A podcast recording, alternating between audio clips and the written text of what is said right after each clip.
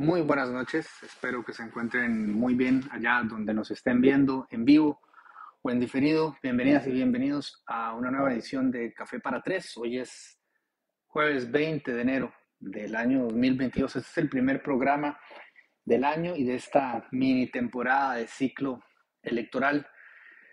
Es un gusto llegar hasta ustedes una vez más y como siempre agradeciendo a Coca-Cola por eh, patrocinar este espacio, por creer en este espacio de reflexión y comentario político, por así decirlo. Hoy tenemos una agenda debidamente delineada para no extendernos más de la cuenta, para abordar alguno que otro tema de interés en este momento. A, pucha, creo que estamos como a 15 días de las elecciones. Si hoy es 20, las elecciones son el 6. Ya están encima. Eh, por eso titulamos el programa de hoy y ahora quién podrá gobernarnos un poco tratando de resumir la sensación generalizada que uno percibe cuando conversa con distintas personas eh, sobre el tema que ahora nos ocupa. Para entrar en materia, lo primero que vamos a comentar eh, es la noticia del día de ayer, que tiene que ver con un incidente muy costarricense, yo diría costarricense por excelencia, por por la naturaleza anecdótica que tiene. Em, Eduardo Cruikshank el día de ayer dio a conocer que ha escrito un libro, yo creo que lo estaba presentando formalmente, me parece, envió un comunicado de prensa. el libro se llama Historias de una presidencia y alude, por supuesto, al año en el que estuvo al frente de la dirección de la presidencia de la Asamblea Legislativa. Estamos hablando del 2020, si no me equivoco. Eh, sí, porque después de él fue doña Silvia, quien es actualmente la presidenta.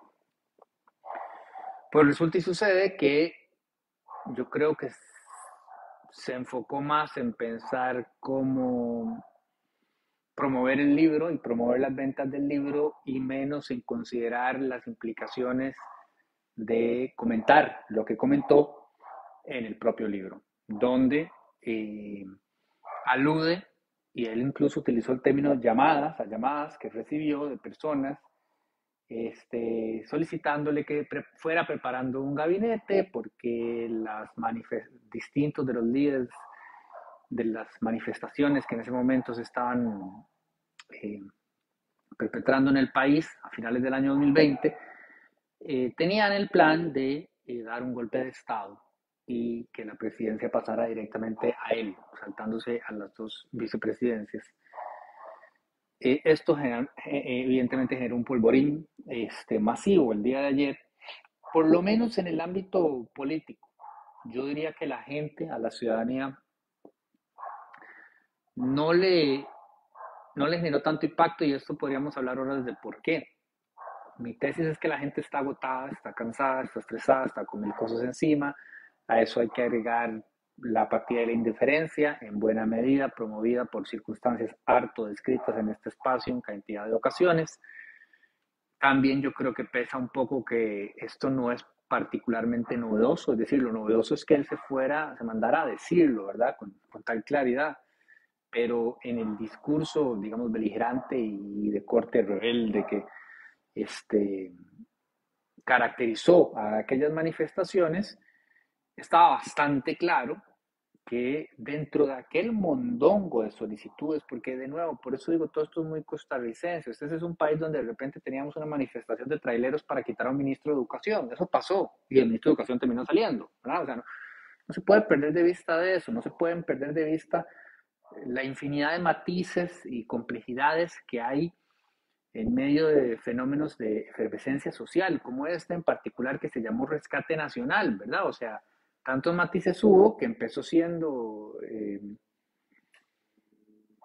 José Miguel Corrales el que hacía aquel llamado con ciertas eh, muy particulares intenciones, al que luego se fueron anexando otros, y sobre esos otros vigilaban atentos los halcones galácticos. ¿Cómo fue que los llamó José Miguel?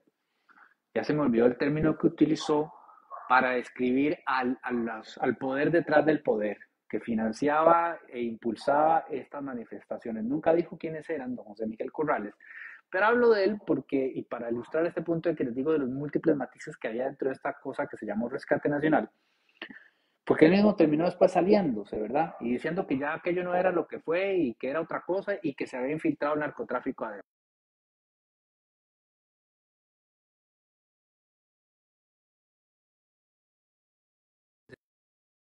Personas que se manifestó por muy diversas razones, algunos lo hacían por razones válidas y legítimas, algunos lo hacían de formas válidas y legítimas y otros no.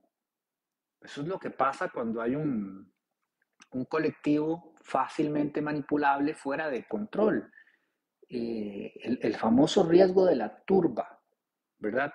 Y a tales efectos les recomiendo el documental que salió en HBO Max sobre la toma del Capitolio hace un año en Estados Unidos, que explica muy bien esto, ¿verdad? Mucha de esa gente no sabía qué estaba haciendo, nada más eran tantos y, fueron perdiendo la cabeza y de pronto pasó lo que pasó y terminó aquello como terminó.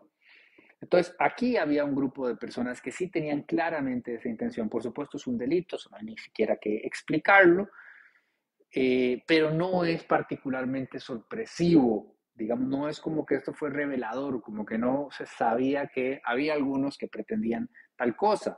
Lo que pasa es que una cosa eh, muy diferente es que llegue y lo diga abiertamente y con toda la tranquilidad del mundo don Eduardo Cruikshank, de la forma en que lo hizo. Por supuesto, cuando vio el incendio que se armó, trató de decirse y luego dijo que no, que era la gente en la calle que se lo pedía y se armó un, eh, un enredo tremendo tratando de echar para atrás, ya muy tarde, porque además el libro estará listo, escrito y publicado y demás. Entonces, bueno, por supuesto, eh, la bancada oficialista, que acá hay que aclarar algo, o sea, el PAC o el PLN o el PRI o el PIN o el PAN, el que sea, habría hecho lo mismo, este, hizo una laraca y dijo que esto tendría que investigarse. Y por supuesto que tendría que investigarse y hoy el Ministerio Público dijo que ya abrió oficialmente una investigación.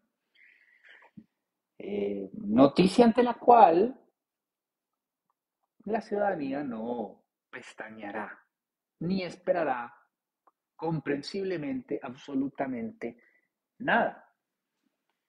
Y acá estamos en el año 2022 y todavía no se ha terminado de resolver el cuento de la estafa PAC, por decir algo, o no ni empezado a resolverse, no han llegado ni siquiera a juicio la trocha y así podría seguir con infinidad de ejemplos. Todo esto es importante tenerlo presente porque forma parte inherente de esa apatía generalizada de la ciudadanía. Por eso yo a veces como que trato de abrazar y entender de, forma, la forma más empática posible a la gente en vez de juzgarla. ¿Cómo es posible que no les importe? ¿Cómo es posible que no se informen? Es que no les interesa. Mae, se le ha lavado la voluntad al pueblo por demasiado tiempo y sobran los ejemplos. Acabo de dar solo dos o tres muy rápidamente, pero son infinitos. Entonces es difícil eh, esperar una ciudadanía cívicamente activa y con ganas de participar cuando una, y otra vez se golpea con la misma pared. Una pared que además se ha consolidado a partir de una estructura de poder político y económico que desde hace muchísimo tiempo ha ido moviendo los hilos eh, a placer, para un lado o para el otro, pero casi siempre en beneficio propio, naturalmente. Entonces, bueno, es una noticia muy importante y son hechos eh, muy graves, sea cual sea el gobierno. Y en su momento lo dijimos, ¿verdad? En su momento lo dijimos cuando esto pasó, que había que darle la seriedad del caso. Pero es que en este país esperar que algo, lo que sea, tenga la seriedad del caso es pedirle peras al olmo. Somos muy especiales y eso hay que verlo, yo no sé si con, con una mirada de ternura para tratar de cambiarlo para bien, pero tratar también de entender de dónde viene, porque trascendemos el realismo mágico. Cuando yo me enteré que Seri Movido iba de número uno por el PIN, nada menos, ¿verdad? Este fragua de partido, em, en Alajuela, y que don Oscar Campos iba directamente por la presidencia de la República, y dije, bueno, esto también es muy costarricense. O sea, estos dos hace nada estaban haciendo un abierto llamado a sabotear la institucionalidad, traérsela abajo. pero aún así tienen los mismos derechos que todos los costarricenses de participar propiamente y activamente de la gran fiesta cívica de ir a buscar puestos de elección popular. Yo no creo que se les deba privar esos derechos. Lo que sí creo es que habría que analizar cuál fue su participación en los hechos denunciados y ahora comentados y cuál fue su alcance y establecer responsabilidades si las hay. Porque sí, es, importante tener estos precedentes es importante que la legislación de verdad aplique para todos igual. Pero no, aquí estamos y habría que ver cómo reaccionarían ellos si estando en la posición en la que pretenden estar, eh, se les va encima la gente y pide sacarlos a patadas eh, incendiando todo. Ese fue el primer tema, eh, digamos, fuerte esta semana y, como les digo, fuerte entre comillas, ¿verdad? Lo segundo es un pequeño comercial. Recuerden que está ligado a esto.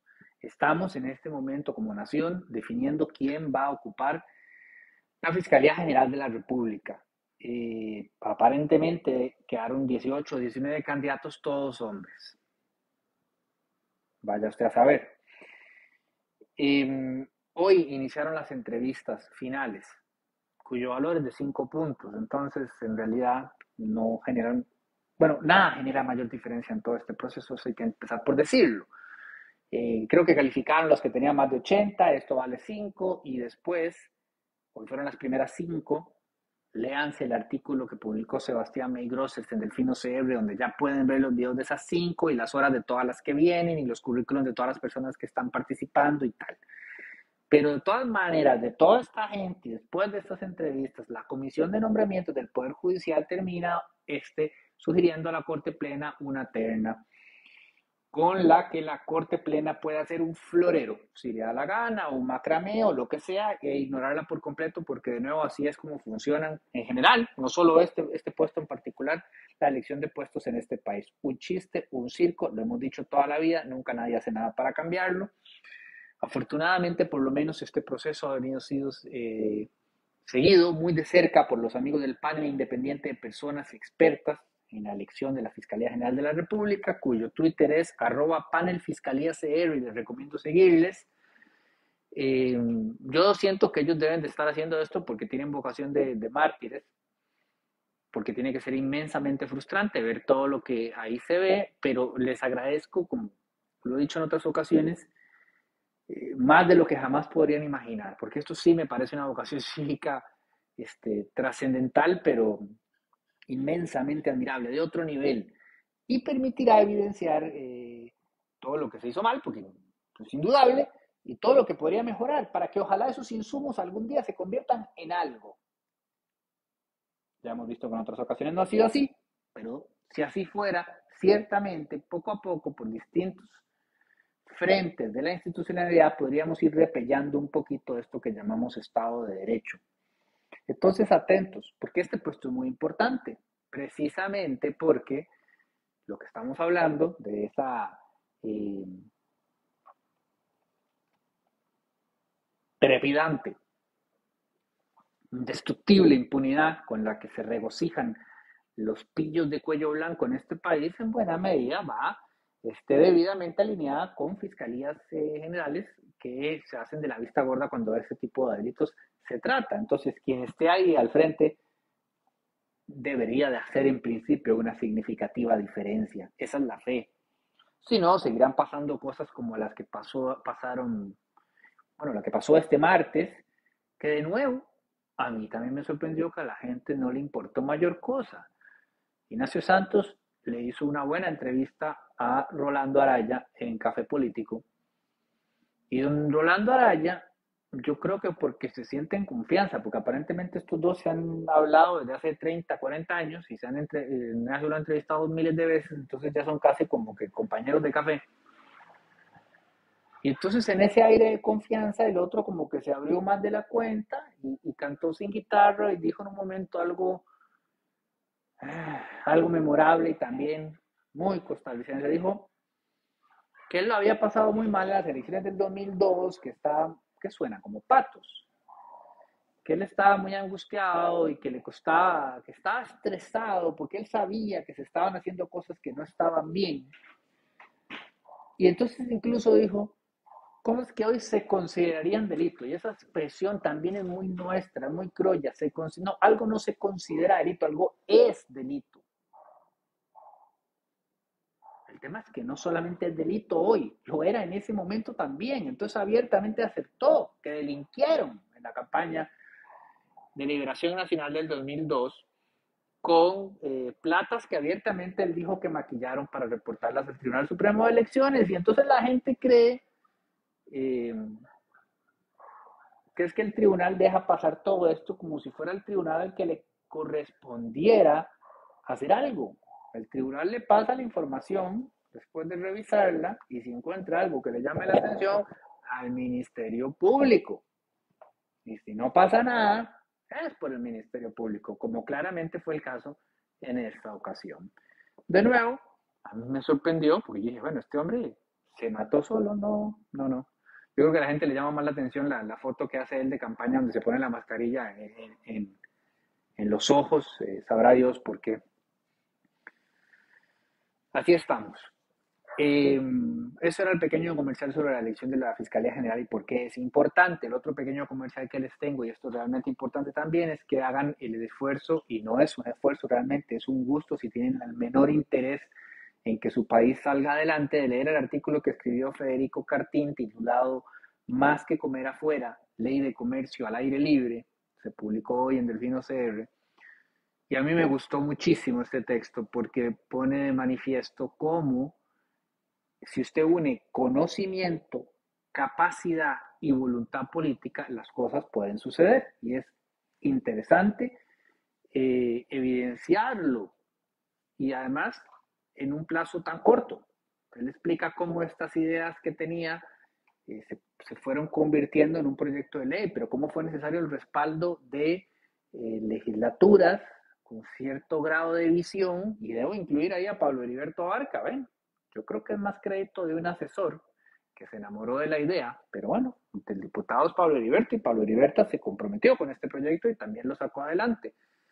Eh, me parece que Thompson y, Vega también, es decir, eh, legislaturas de diferentes bancadas, de diferentes partidos, entendieron la importancia de este proyecto de ley y se echaron la bronca y lo pelearon y, ya está, ya es ley de la República. Y, y Federico en este texto explica este, su origen, su vocación, eh, su posible aplicación y los futuros retos para que nos veamos todos beneficiados de algo que es inmensamente necesario y que hará una significativa diferencia en la calidad de vida eh, de los costarricenses y las costarricenses, porque esto estamos hablando de, bueno, yo sé que ahora estamos en pandemia y demás, pero la necesidad humana de transitar nuestras este, ciudades, de habitarlas, de caminarlas, de compartir con otras personas, y que haya ambientes que nos hagan sentirnos eh, cómodos, seguros, bienvenidos, que podamos disfrutar de la comida eh, sin tener que sentarnos en, la acera, en el caño.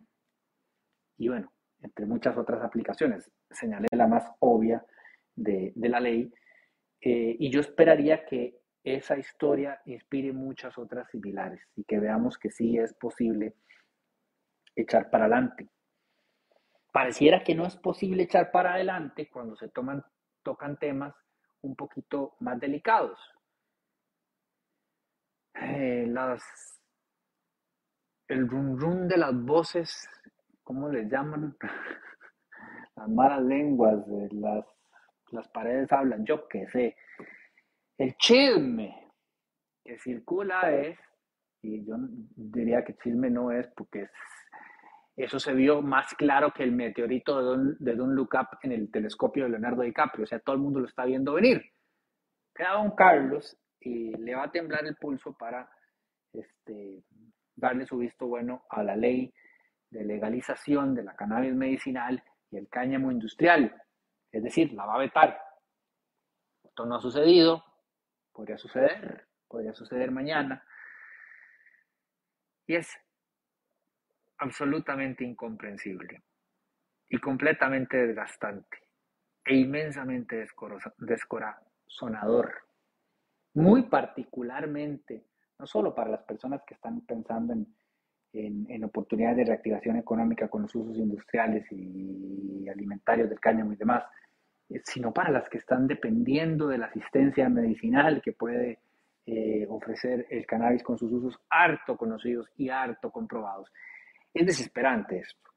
Eh, y uno quisiera que se diera el milagro de que si la vetan, dijeran por qué, la verdadera razón, no la masaguada explicación rebuscadísima que seguramente nos van a endosar como lo han hecho históricamente con todo. Hartos estamos todos de este gobierno, no podemos esperar el momento en que se larguen y que quien sea que llegue tenga la mínima capacidad de decir, bueno, está tan abajo la barra que el esfuerzo que hay que hacer es mínimo para tener un poco más de decencia con la población, en términos de transparencia y de compromiso y de claridad de decir las cosas como son. Porque para echarse la hablar y quedamos todos en el mismo barco, muy bonito. Pero después, no. Solo los que tienen que saber saben y el resto que chupen el dedo. Y con esto nos lo han aplicado en 100 mil cosas y estamos hartos. La gente está harta y eso es comprensible. Y el mejor ejemplo es este tema de la guía turística que salió la semana pasada. Le explota a uno la cabeza. Porque cuando la nación saca el reportaje, es la misma historia de siempre durante esta administración. ¿Cómo pasó eso? Y nadie se dio cuenta. Ay, Dios mío, ¿y ahora quién echamos la culpa? No fuiste vos, fuiste tú, ta, ta, ta. Hay que echarse la culpa a alguien. Bueno, no, ah, bueno, ah, no, no, no fueron ellos, sino que fueron aquellos otros. Bueno, ¿y qué vamos a hacer?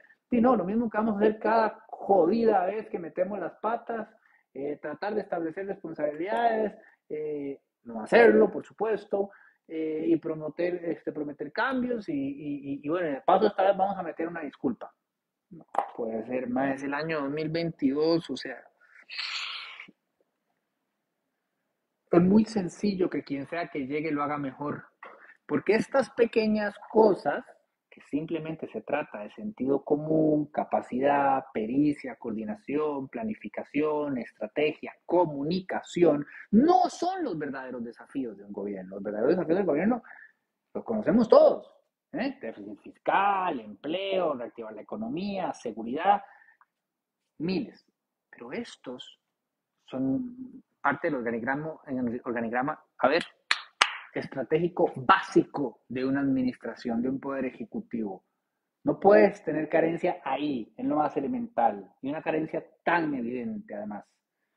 Ni hablo del acuerdo de Escazú porque la misma hablada de mierda que es un proyecto prioritario para el gobierno, que el gobierno entiende la importancia que Costa Rica no haga el papel este, internacional, que por supuesto que vamos a hablar con no hablaron nada, nadie movió nada, les importó un carajo, probablemente para no enojar a los amiguitos que no hay que enojar, que como ya he dicho cien mil veces están en su infinita ignorancia mal informados respecto a este texto completamente inocuo a efectos de la legislación interna ambiental de Costa Rica, que ya por todo, de todos modos es bastante robusta, es un tema más de, sobre todo, ¿verdad? No estoy diciendo que no tenga importancia en las otras áreas, pero sobre todo es de imagen internacional, de presencia, de legitimidad, de credibilidad, de lógica, de sentido común, de coherencia con el discurso. No, no, no, de todas maneras llamó fulanito y llamó menganito y qué miedo y no los enojemos, ¿para qué? Para que después esos mismos fulanitos sean los que se sienten con los sediciosos aquellos eh, de rescate nacional eh, a, legitimarlos y, encima a rogarse el poder de conversar con ellos y supuestamente eh, tranquilizarlos. Eh, no, no, no, no. Qué desastre que ha sido todo esto. Yo entiendo profundamente a la gente. Entonces hoy, pasando al tema final del programa, las elecciones, vi que el estimado y muy... Ah, por cierto, no quiero dejar de leer esto que escribió Juan Diego Córdoba González. La pasividad, la pasividad con la que algunos partidos políticos se toman los hechos revelados hoy por el simple motivo de que no fui yo quien estaba en gobierno es tan peligrosa para la democracia como el mismo supuesto plan de golpe de Estado. Estoy completamente de acuerdo con Juan Diego. Si, si se percibe así la problemática, como no es mi partido, me vale un culo, no estamos entendiendo nada de cómo funciona la institucionalidad y de cómo se defiende la democracia. El día de mañana es cualquier otro y a ninguno de los partidos que puedan llegar al poder queremos ver en esas circunstancias. Pero bueno, todo a la tica. lo que escribió Gustavo, él compartió una nota de Noticias Monumental titulada Cuatro de cada diez indecisos sobre campaña electoral están en esa condición por falta de información. Y Gustavo puso por falta de iniciativa para buscarla, con puntos suspensivos. Entiendo por dónde va Gustavo. Lo que Gustavo quiere dar a entender es qué información hay. Otra cosa es que la gente no la quiera buscar. Pero a lo que yo voy y lo que quiero subrayar es por qué no la quiere buscar. Y ahí hay todo un tema de discusión. Por un lado, porque la gente está ocupada resolviendo su propia miseria y su propia vida y enfrentando sus propios desafíos. No todo el mundo tiene el día entero para tuitear. La gente que está breteando o que está resolviendo infinidad de problemas que tiene. Y eso hay que tenerlo presente. Pero por otro lado, también hay que entender las otras razones por las cuales no sienten el incentivo de buscar información.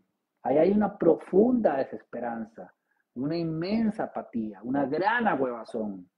Y hay, en principio y de entrada, y ya hablando propiamente del contexto de estas elecciones, algo que es a todas luces obvio.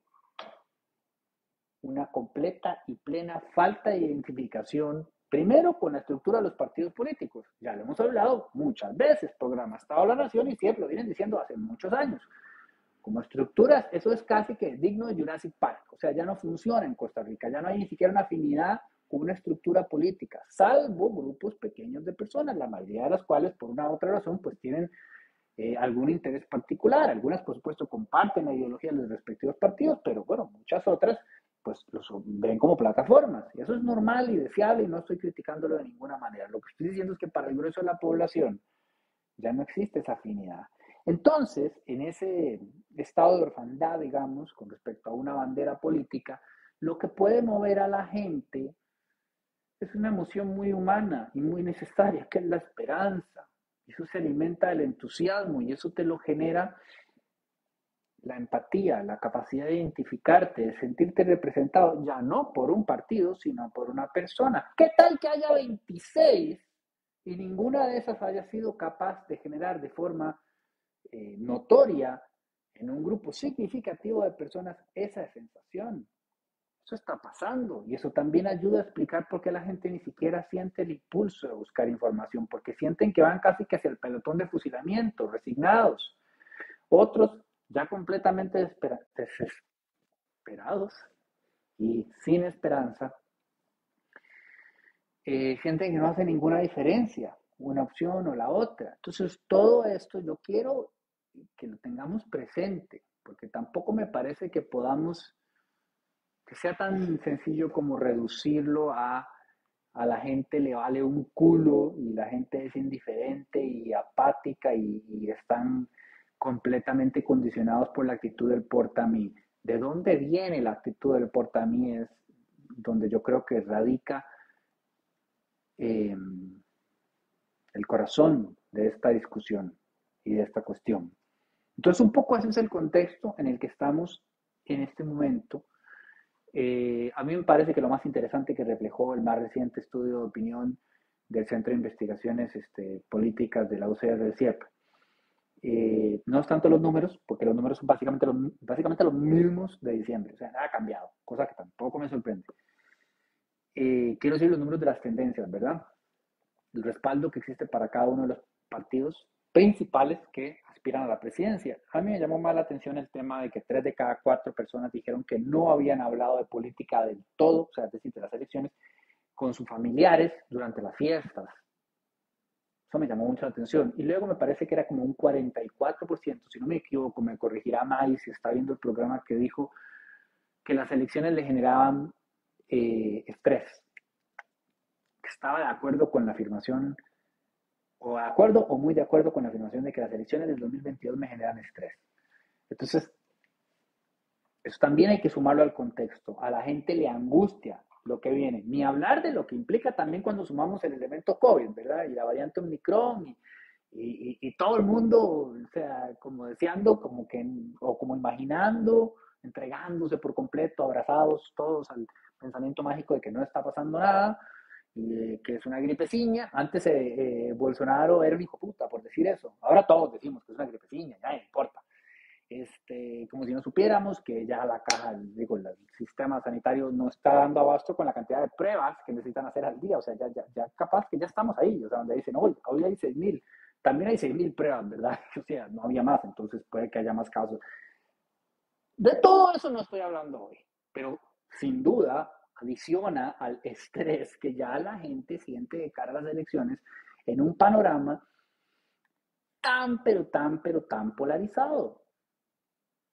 Eso me ayuda a entender por qué tres de cada cuatro del todo no lo quisieron hablar en familia. ¿Ustedes han visto cómo se está tratando a la gente en redes sociales solo por atreverse a decir por quién va a votar? Yo no culpo a nadie de querer llevar la procesión en paz en la cena de Navidad y de pronto hablar de si el tamal tenía o no pasas y no de si Figueres dijo o no dijo tal cosa. Esos elementos creo que hay que tomarlos muy en cuenta. Como por supuesto también hay que tomar en cuenta la cámara de eco y como una vez más hay que recordar que la percepción no es realidad, que correlación no implica causalidad, em, que la intuición es un mito y que las redes no son un reflejo de lo que realmente está pasando afuera. Ahora me llamó mucho la atención que el colega periodista, que es eh, un excelente periodista de, de, Nación, Pablo Fonseca, escribió, así se han movido en las últimas 24 horas las búsquedas desde Costa Rica sobre los principales candidatos y los principales partidos. Destacan el y por un lado y Frente Amplio por el otro. Él dice, recordemos que las búsquedas no implican votos, pero uno generalmente no, no vota por quien no conoce. Esto también es cierto. Pero ojo que son dos principios diferentes. Pero yo más bien quiero ilustrar con esto que sí, en efecto, si usted se pone a ver eh, Twitter, seguramente pensará que este país está, pero así, dividísimo, ya en penales de la final de la Copa del Mundo, y Feinza contra Villalta. Nada más lejos de la realidad, ¿verdad? Ya hemos hablado además de cuál es el verdadero alcance eh, de Twitter. Ayer lo leí en Nicaragua que eh, una persona nicaragüense comentaba como, me da mucha risa verlos a todos pelear, había algún tipo de polémica con, las, con el dinero que se envía de Estados Unidos a Nicaragua. Verlos a todos ustedes pelear en Twitter por esto cuando el 97% de la población de este país no está en Twitter y no le importa un coño esta discusión. En Costa Rica es todavía más, porque, bueno, no sé si ese dato del 97% está variado. En el nuestro está variado. Se sabe qué porcentaje de la población participa activamente de Twitter y es menos del, del 1%. Entonces, eh, eso ya dice mucho. Además, la discusión que se suele percibir en Twitter, más allá de que lamentablemente es muy agresiva y la gente se trata muy mal, pero tiene cierto nivel, o sea, llega a tener cierto nivel. Ese nivel de discusión no es representativo del común denominador de la población. La inmensa mayoría de la población no se va a leer los programas de gobierno y ustedes no pueden exigir y esperar que lo hagan, porque no les hemos dado las bases educativas para que comprendan la importancia de hacerlo. Vean, eh, el cuestionario que hizo May, creo que eran 27 preguntas para los candidatos. Eran 27 temas de 200 que podrían haber sido, y ni las propias candidaturas pudieron contestarlos porque algunas no las entendían. El común denominador de la gente, por ejemplo, no, no, no comprende que no, ni siquiera la gente que se leyó el acuerdo de Escazú lo entendió. Imagínense de ahí para afuera. Entonces, de pronto, eso de, de leanse los proyectos de gobierno, claro que es lo más deseable, pero pretender que la persona promedio costarricense va a entender con claridad lo que cada uno de ellos implica y cuáles son las diferencias que existen entre ellos, está muy desubicado en la vida. A mí nunca se me olvida Franklin Chan diciendo, bueno, ¿cómo que yo voy a ser el, el experto al que me llaman a opinar del TLC, no lo dijo así, ¿verdad? Pero así lo estoy traduciendo yo para que sea más claro. Se está viendo cuánto, mm, lo que esto tiene de páginas y lo que implica. O sea, ni, ni, ni, la persona más capacitada del planeta Tierra, que de todas maneras no su área de expertise, pero bueno, ustedes entienden, ¿no? Eh, se puede comer aquel chicharrón. Bueno, esto es más o menos lo mismo. Entonces, evidentemente, el grueso de la población decide desde la emoción. ¿Ok? No porque tenga claro lo la visión de Villalta sobre las zonas francas y la visión de Fensac sobre la pesca arrastre. ¿Ok? Aunque algunos de esos temas, cuando son un poquito más claros y populares y mediáticos, sí resuenan, como sucedió la vez pasada. Pero la cámara de eco no es representativa de lo que realmente está pasando ni de lo que va a pasar y es importante tenerlo presente. Em, también es importante tener presente que esa cámara de eco está altamente distorsionada por ejércitos de troles. Ejércitos. Ustedes los ven en los debates. Un montón de, de cuentas de personas que dicen todas cosas muy reiteradas y manifiestan apoyo desmedido por las candidaturas que uno dice, es que ni siquiera la pareja eh, de la persona candidata demostraría semejante grado de devoción. Bueno, la mayoría de esas cuentas falsas, por supuesto, las mismas cuentas que generan teorías de conspiración, que pasan este, generando más beligerancia, más agresión, mayores ataques al cuerpo. Eh, eso también genera ruido dentro de esa cámara de eco y ayuda a distorsionar la fotografía de lo que realmente está pasando y no se puede perder de vista eso. y precisamente por esa razón es importante entender que aunque pareciera que aquí nadie tiene claro nada, ni ninguna estrategia de absolutamente nada, medianamente tienen una estrategia, por lo menos las estructuras más tradicionales como Liberación Nacional y la Unidad Social Cristiana. La de Welmer, por ejemplo, uno diría, ¿cuál es la estrategia? porque la verdad es que la estrategia más este, digna sería la que le sugirió John Vega hoy, cuando le dijo que lo mejor que podía hacer era retirarse de la candidatura y dejar el partido morir en paz. Me dio mucha risa.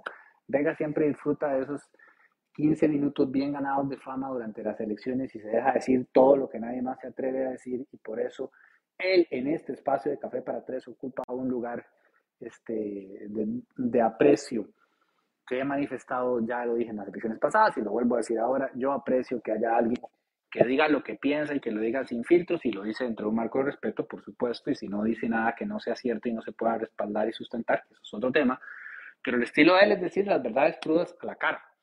En general, no puedo dar fe de que todo lo que ha dicho es así, es en general, ¿ok? De que me brinquen, porque uno nunca sabe. bueno, él le dijo eso a Welmer y yo digo, pucha, tiene razón John, o sea, ¿cuál es la estrategia de Welmer? ¿A qué está apostando? Desde un principio. ¿En qué momento se le ocurrió que podía? No entiendo. Tampoco lo del Paco, o sea, no entiendo cuando, porque el Paco lo escogió a él, ¿verdad? Entonces, ¿cuál es la estrategia?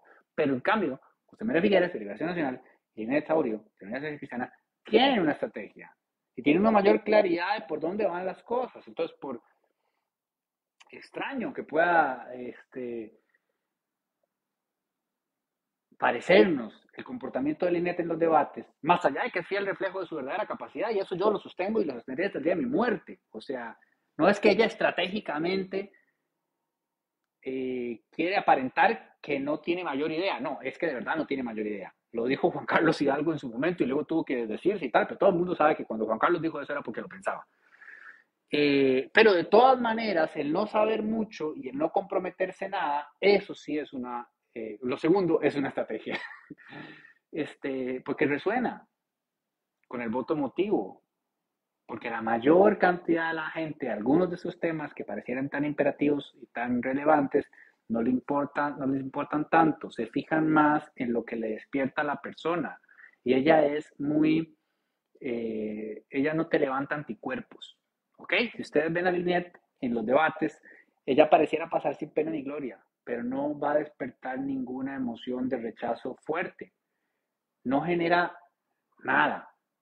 Y a veces ese no generar nada puede ser estratégico. Yo no creo que sea casualidad, como tampoco es casualidad que le pusieran lentes en los debates más recientes, etcétera, etcétera, etcétera. Todo eso está eh, medido, pensado y, y, así ejecutado. Y es una apuesta.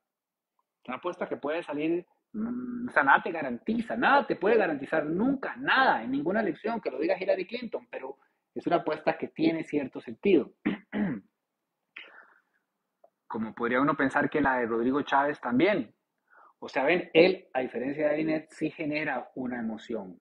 Para la inmensa mayoría de nosotros, la, la emoción que genera es automático, instintivo e inmediato rechazo, porque es, ¿verdad?, eh, eh, completamente egocéntrico, este, displicente, arrogante, se ve patán, eh, te, no, no vas a generar ningún tipo de conexión por ahí, pero hay un grupo de gente, no sabemos qué tan significativo, que sí se identifica con eso. A ese grupo de gente le están apostando, pero por supuesto endosando una estrategia mucho más grande que es el rostro de Pilar Cisneros en las siete provincias del país. Y ese rostro sí que genera, eh, bueno, eso es una carreta que va sobre cohetes, ¿verdad? Entonces, como mínimo, aquí me la voy a jugar, ven, uno no debería hacer esto, yo lo voy a hacer. Yo creo que es inevitable que Pilar Cisneros va a estar en la Asamblea Legislativa, o sea, no veo cómo no.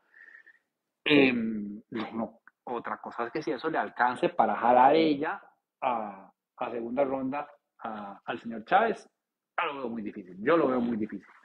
Eso sin entrar a hablar de todo lo demás, ¿verdad? Ya está más que discutido. Estamos hablando propiamente de las estrategias que uno puede percibir.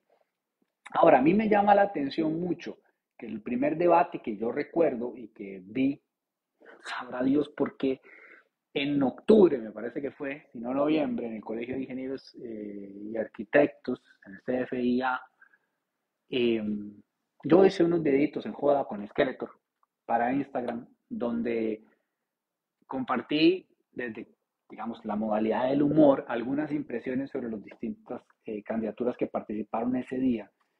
Y me sorprende mucho que tanto tiempo después, cuando ya se supone que estamos en el momento más, eh, eh, el momento clave de la campaña, las cosas no han cambiado mucho. O sea, en aquel momento doña Liner bueno, era sorprendente la capacidad que tenía cuando le decían, tiene un minuto y, se llevaba 45 segundos diciendo nada. Eh, eso sigue siendo así. Este, yo he, visto un cambio en Fabricio, porque en ese primer debate yo dije, joder, este maestro esos cuatro años ha estado estudiando y ha estado preparándose, y ha estado, siempre ha sido un muy buen orador, tiene muy buena locución, tiene formación en comunicación, eh, y es carismático.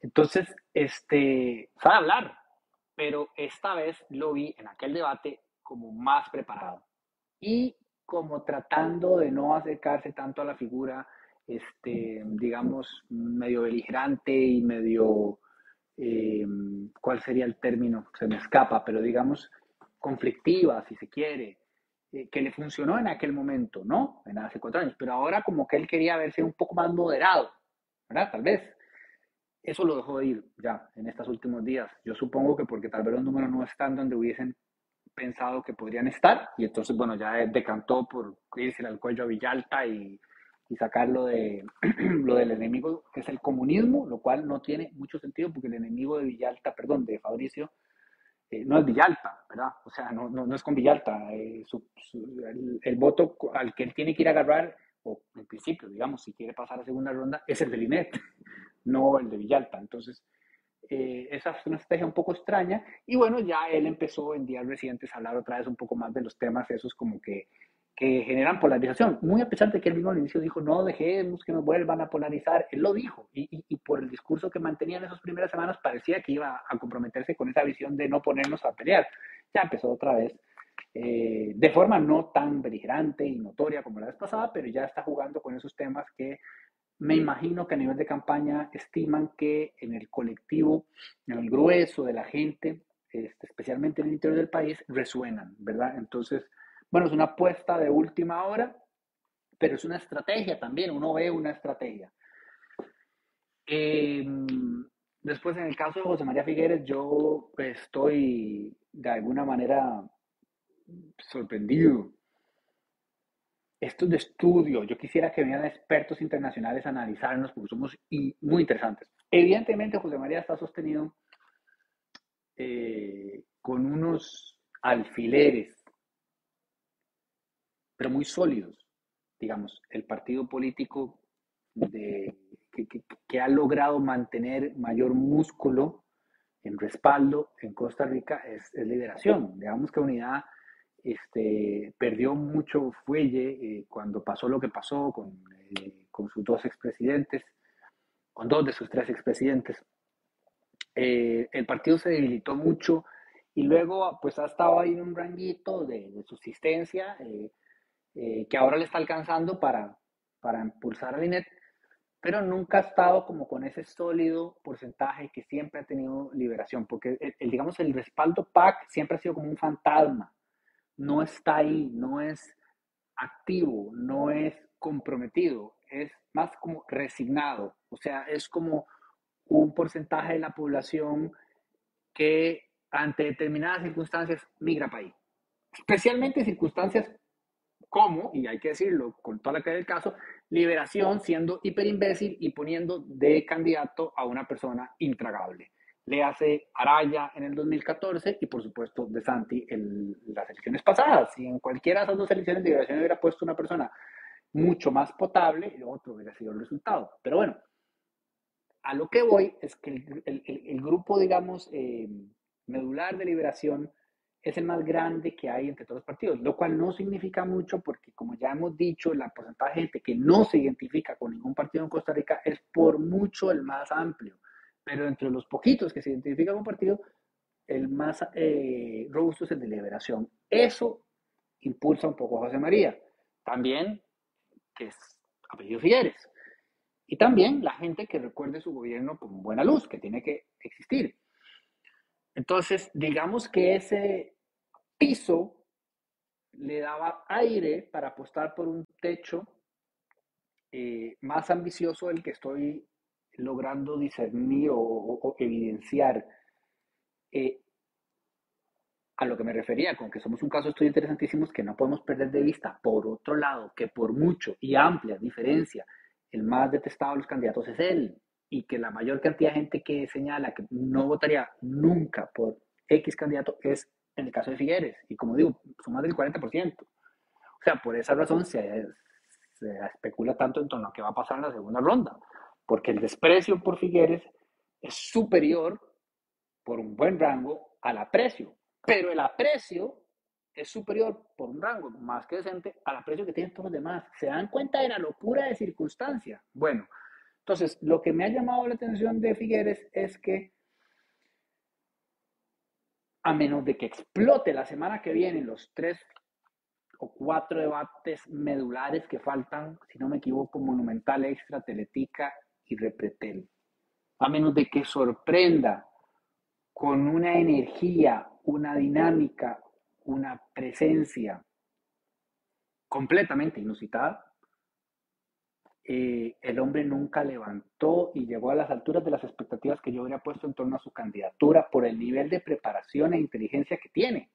Que eso es innegable. Aparte, digamos, el legado Figueres por excelencia te prepara para esto. Ustedes escuchan eh, a doña Cristiana hablar y ustedes se tienen que sostener así la hacha y, están como, hay una sensación de, de asombro ante la inteligencia y eh, su oratoria y su capacidad de transmitir ideas. En principio, José María debería tener mucho de eso. Él siempre ha tenido afabilidad y siempre ha sido un tipo que la gente que lo conoce le dice a uno que tan pronto él lo vuelve a ver, lo seduce, ¿verdad? Como que es un carajo que se preparó en eso, en encantar a las personas, pero ya a esta altura de la vida, ya no en el 94, sino en el 2022, eso no es suficiente. Es más, usted entra al mercado y lo que se gana es que lo empujen, como le pasó la vez pasada. Entonces, esa carta, que es la carta como del carisma, que él es históricamente, un tipo que lograba, eh, Arias lo logró, aunque ustedes no lo crean, en el 86 lograba lo mismo, o sea, la gente lo, lo recibía como con, con, aprecio, con admiración, había un carisma y Figueres lo tenía también, esta vez eso no alcanza, y entonces se tendría que haber recostado más imaginaría uno en su bagaje académico, en su preparación profesional, en su experiencia internacional de todos estos años, que el otro día Natalia le hizo la pregunta de qué estuvo haciendo desde que se escapó a, Suiza, y yo sé que ella se la hizo para darle un comeback ahí mortal, que después se lo dio, pero él se dio el gusto durante un minuto de contarnos a todos todo lo que está haciendo. Todo eso que contó es cierto. O sea, esos contactos, esos puestos, esos son, son, son bretes de nivel. No es un MAE que estaba sirviendo el café en la Asamblea Legislativa, es lo que quiero decir. Entonces, uno esperaría que con ese nivel de conocimiento y de claridad, sobre todo geopolítica, pero que le sacara años luz a un carajo que lo que tiene para eh, participar en el debate es sacar un elote. ¿Me explico? No lo ha hecho y eso me ha llamado mucho la impresión. Está muy efectivista con repetir sus eslogans y Costa Rica merece ganar y con frases prehechas los otros siguen perdiendo el tiempo sacándole por enésima vez lo de Alcatel, la respuesta se la sabe de memoria, lo va a decir toda la vida. Entonces,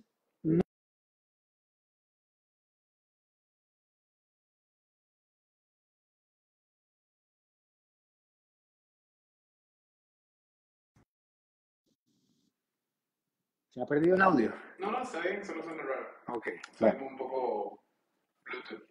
Ya casi vamos a terminar.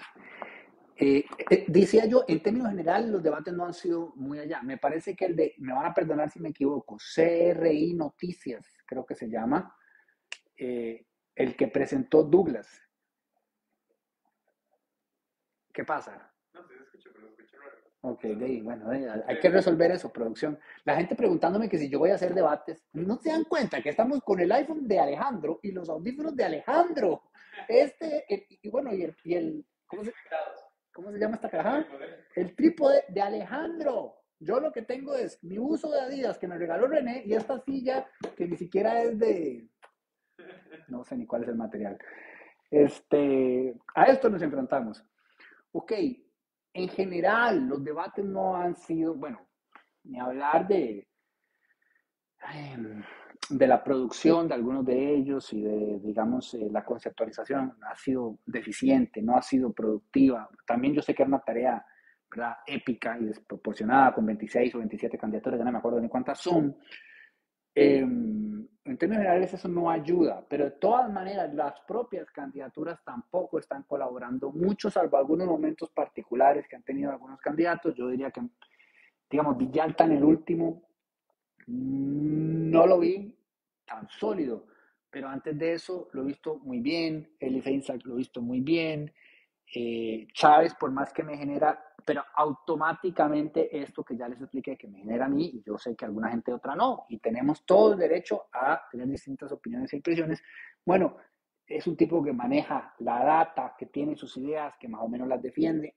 Obviamente que con todo lo demás, ya vieron que le preguntaron por el financiamiento y salió con un domingo 7, cuando Ernesto Rivera le preguntó, eh, cuando le preguntaron por la estrategia de Pilar y cuando le preguntan por eh, lo del Banco Mundial, ni hablar, eso es otro tema, pero en términos de, de, de, de, de propuesta y de, y de ideas, la, las comparte por lo menos, ¿no? Mientras que hay otras personas que ni siquiera saben que la Asamblea Legislativa no, este, no elige a los ministros.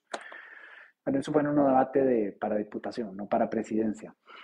Eh, por ahí bueno, obviamente destaco a Vega cuando ha tenido oportunidad, destaco la capacidad oratoria de Natalia, me parece que eh, sabe hablar mucho mejor que la mayoría de las personas que están por ahí. Eh, se me está escapando algo más, pero lo que iba es que Figueres, por lo menos en lo particular, no ha aprovechado los debates, para nada. No sé si está, eso es parte de la estrategia o no. También quería decirles que el de NCR Noticias que condujo y moderó Douglas me pareció lejos el mejor, con la mejor dinámica, permitió eh, que se avanzara rápido, que se intercambiaran ideas, que se cuestionaran entre ellos. Ese fue este, hasta el momento el mejor que he visto. Eh,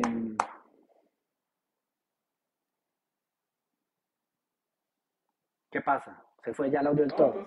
Ok. sigue. Bueno, para terminar entonces, porque ya no sé ni cuánto llevo, hermano. 40 y... Santo Díaz, toda la vida. Que ya terminando.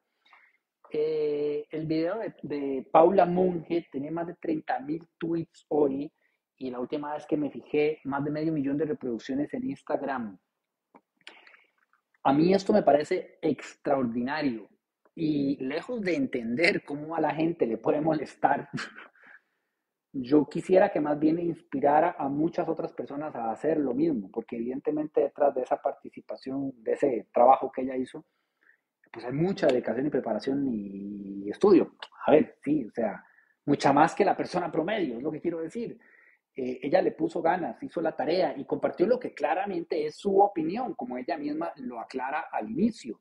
Y diciendo algo que comparto también plenamente, ¿verdad? Que cada vez que uno habla, por más que uno quisiera, si se propusiera, porque digamos, en mi caso particular, yo del todo no me lo propongo, pero si uno quisiera y se propusiera ser objetivo, de todas maneras va a tener eh, su sesgo cognitivo y su subjetividad va a pasar por uno y eso hasta en derecho lo enseñan cuando hablan de la cabeza del juez y tanto cuento para. Eso se sabe, pero ya se viene en decirlo y en explicar esto es lo que yo considero eh, importante y así lo comparte y tiene este impacto, ¿verdad? Eso me parece encantador, maravilloso y fascinante. Ojalá inspire a muchas otras personas a hacerlo, de todas las tendencias si es posible, y por supuesto que eso genere más debate y que más personas contesten y que participen. Eh, no comparto de ninguna manera cualquiera de los comentarios, este, bueno, que cómo, agresivos y, y, y beligerantes y, y recontra tóxicos, tóxicos que han escrito contra ella, ni, ni entiendo este, de dónde vienen. Eh, o, o, sí entiendo, ¿verdad? Forman parte de la dinámica en redes de campaña electoral donde la gente, donde se entera que otro piensa distinto, entonces ya lo quiere mandar a matar. Eh, pero a mí me parece un fenómeno súper interesante y muy significativo, porque hay campañas que han gastado cualquier cantidad de plata y no logran ningún impacto. Y ella, eh, con su teléfono en su cuarto, este, tranquila, chileando, eh, logró lo que logró. Todo el mundo estaba hablando de ese video hoy, a mí me parece este, eh, inmensamente destacable y, digno de estudio, pero sobre todo digno de, de imitar. Vean, es lo mismo que esta gente no pasa nada. X, si la gente me dice que son unos pipis, que es que eso no importa, los pipis y los no pipis y los eh, chancletas y los progres y los gachos y los fachos y los... Póngale la etiqueta que quiera. Todo el mundo tiene derecho a participar de esto, de eso se trata. Entonces, en buena hora. Y ellos, con sus entrevistas a los candidatos, lograron un gran impacto en, YouTube, un gran impacto para los términos ticos, entiéndanme. O sea, uno tiene que emocionarse porque algo, algo se mueva. Más que algunas televisoras oficiales. Bueno, oficiales no, pues, eh, tradicionales. Eso es hartamente deseable. Quiero 19, no pasa nada. Mucha gente, que ojalá yo sé, obviamente, el caso de ellos, ellos tienen recursos para hacer esas entrevistas. Paula se la jugó solo con el teléfono y por eso también es más admirable, pero mucha gente participando y metiéndose en nivel, ese nivel de interés y importancia, más allá de cuál sea su punto de vista. Es que todos los puntos de vista, mientras se respeten los unos a los otros, son bienvenidos y son necesarios. Y mientras más recursos tengamos para formar nuestra propia opinión, mejor. ¿Qué les puedo yo decir de cuál es mi propia opinión? Eh, bueno, yo en principio lo que busco es que sea una persona decente, valiente y preparada. Aquí apunté las tres palabras que más me importan. Decente, valiente y preparada. Ya con eso, usted agarra las 26 candidaturas y se esfumó como 22, así, porque eh, este, decente significa que no tenga ningún cuestionamiento o que no se sepa, por lo menos que se sepa que ha hecho algo este, que cruza la línea de lo que consideramos moral y legal. Entonces ya ahí de, vamos de culo. Eh, pero nada hacemos con una persona decente y valiente si no tiene el mínimo necesario de preparación. Eso ya quedó bastante claro. Yo estoy seguro que hay mucha gente en esta administración que es muy decente, alguna poca que es valiente, pero muchísimas que no tenía la preparación. Y se pueden enojar todo lo que quieran conmigo, no es personal, no es personal, pero quedó harto evidenciado. Y es muy importante, ya no podemos improvisar, esto no es un tema de edad, a mí no me importa si es joven, si es mayor la persona, eso es indiferente. Estas tres características en particular es lo que yo le pediría a alguien que me va a representar en la función pública. A mí me parece que eh, en la elección de diputadas y diputados hay bastantes opciones que cumplen con esos tres requisitos. Es un poquito menos complicado. Furiosa.